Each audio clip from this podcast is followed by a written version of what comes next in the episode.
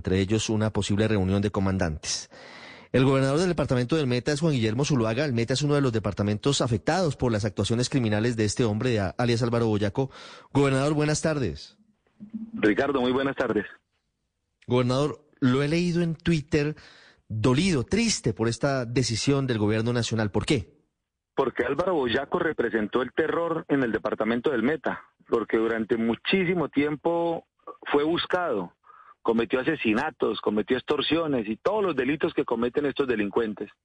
Y con un enorme esfuerzo, la fuerza pública lo captura. Cada vez que la fuerza pública hace estos operativos, exponemos a soldados y a policías, que en muchas ocasiones han terminado acribillados. Entonces, con un gran esfuerzo se captura a Álvaro Boyaco y estaba donde tienen que estar los criminales, en la cárcel. Y que ahora nos digan que sale de la cárcel y es gestor de paz, yo creo que eso le baja, nos baja la moral a los colombianos y, y no dudo que también a la misma tropa. Mm. Gobernador, usted dice que eh, Álvaro Boyaco mantuvo la zozobra contra los eh, habitantes del Meta por sus acciones criminales. ¿Qué hizo Álvaro Boyaco? ¿Qué, ¿Qué, ha venido haciendo? ¿Cuáles son los delitos cometidos por él contra la población, contra los habitantes de ese querido departamento del Meta? Todo lo que cometen las disidencias, desde enterrar minas antipersonas, reclutamiento de menores, asesinatos, extorsiones, intimidación todo lo que cometen las disidencias. Era el terror en el sur, en el, por, el sector de la Macarena, Uribe, todos esos sectores. Y a raíz de la noticia del gobierno nacional, usted no sabe la cantidad de mensajes que me han llegado de alcaldes, de agricultores, porque esa cara y ese nombre de Álvaro Boyaco eh, ya tiene una historia y la gente lo recuerda con, con dolor, eh, lo recuerda con rabia. Y ver que ahora es gestor de paz, lo que uno se pregunta es, ¿quién nos garantiza que no va a seguir delinquiendo? ¿Quién nos garantiza que ya no tiene las conexiones criminales que antes tenía? Eso es lo que, eso es lo que nos hace, los que nos genera tanta impotencia y tanto dolor con, con, ese anuncio. Le decían el monstruo del Tinigua, es un hombre supremamente peligroso. Eh, ¿Usted cree en la voluntad de paz de Álvaro Boyaco?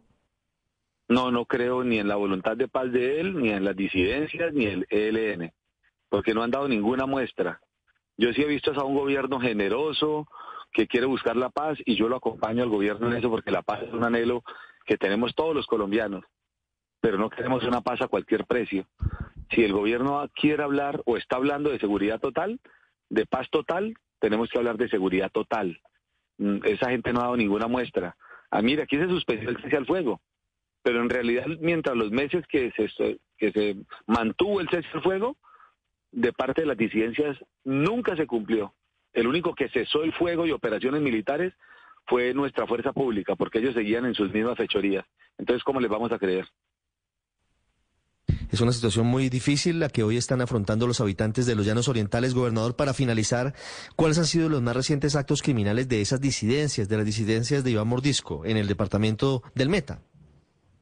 Todos los días, todos los días de la semana siguen extorsionando e intimidando a la gente, poniendo condiciones, cobrando por, por hectárea, midiendo fincas, cobrando por ganado, cobrando por leche, cobrando por yuca, por plátano, por queso, por todo.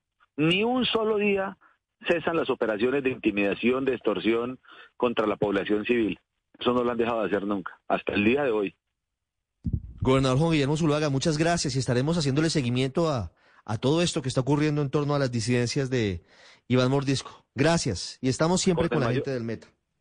Y lo agradecemos y valoramos muchísimo, Ricardo. Muchas gracias. Usted está en el radar en Blue Radio. Y con